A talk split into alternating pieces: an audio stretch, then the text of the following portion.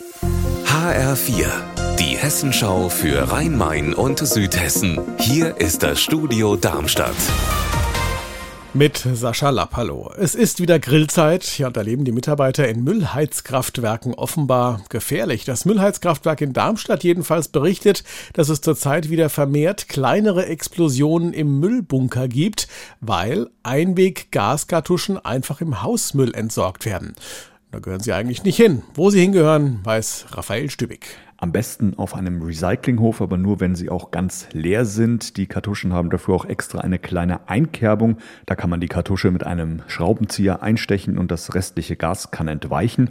Alternativ kann man leere Einweggaskartuschen aber auch an die Hersteller zurückgeben oder auch an Gasvertriebsfirmen, in Darmstadt zum Beispiel bei der Firma Schröbel-Tresp in der Palast-Wiesenstraße. Gestern hat der letzte Bartgeier den Frankfurter Zoo verlassen. Er ist sozusagen nach Haringsee in Österreich ausgeflogen, ja. Und damit endet nun die Haltung dieser heimischen Geierart im Frankfurter Zoo. Warum das so ist, weiß Jutta Nieswand. In Haringsee in Österreich gibt es ein Zuchtzentrum und da wird Ricarda, so heißt das Bartgeierweibchen, das jetzt den Frankfurter Zoo verlassen hat, gebraucht. Sie soll dort einen Partner bekommen, um mit dem dann an einem Programm teilzunehmen, das die bedrohten Geier erhalten soll. Letztlich kehrt sie damit sogar in ihre Heimat zurück zurück, denn dort ist sie 2009 geschlüpft. Ein Verlust auch sicher für die Frankfurter Zoobesucher, denn Bartgeier sind unglaublich beeindruckend, wegen ihrer Größe und ihres rötlich schimmernden Federkleids.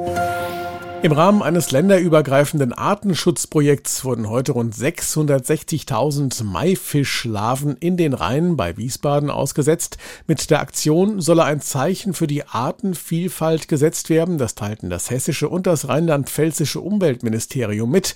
Der Maifisch, der gehört zur Familie der Heringe und kann eine Größe von bis zu immerhin 70 Zentimetern erreichen und das bei einem Gewicht von drei bis vier Kilogramm. Er galt seit 1960 im Rhein als ausgestorben und wird nun nach und nach durch solche Aktionen wieder angesiedelt. Ja, und das offenbar mit Erfolg, denn erste Maifische sollen sich bereits auf natürliche Art und Weise im Rhein vermehrt haben. Unser Wetter in Rhein-Main und Südhessen. Es ist sonnig und trocken und es wird warm. Die Luft erwärmt sich auf 24 Grad in Babenhausen, 26 sind es in Schierstein. Ihr Wetter und alles, was bei Ihnen passiert, zuverlässig in der Hessenschau für Ihre Region und auf hessenschau.de.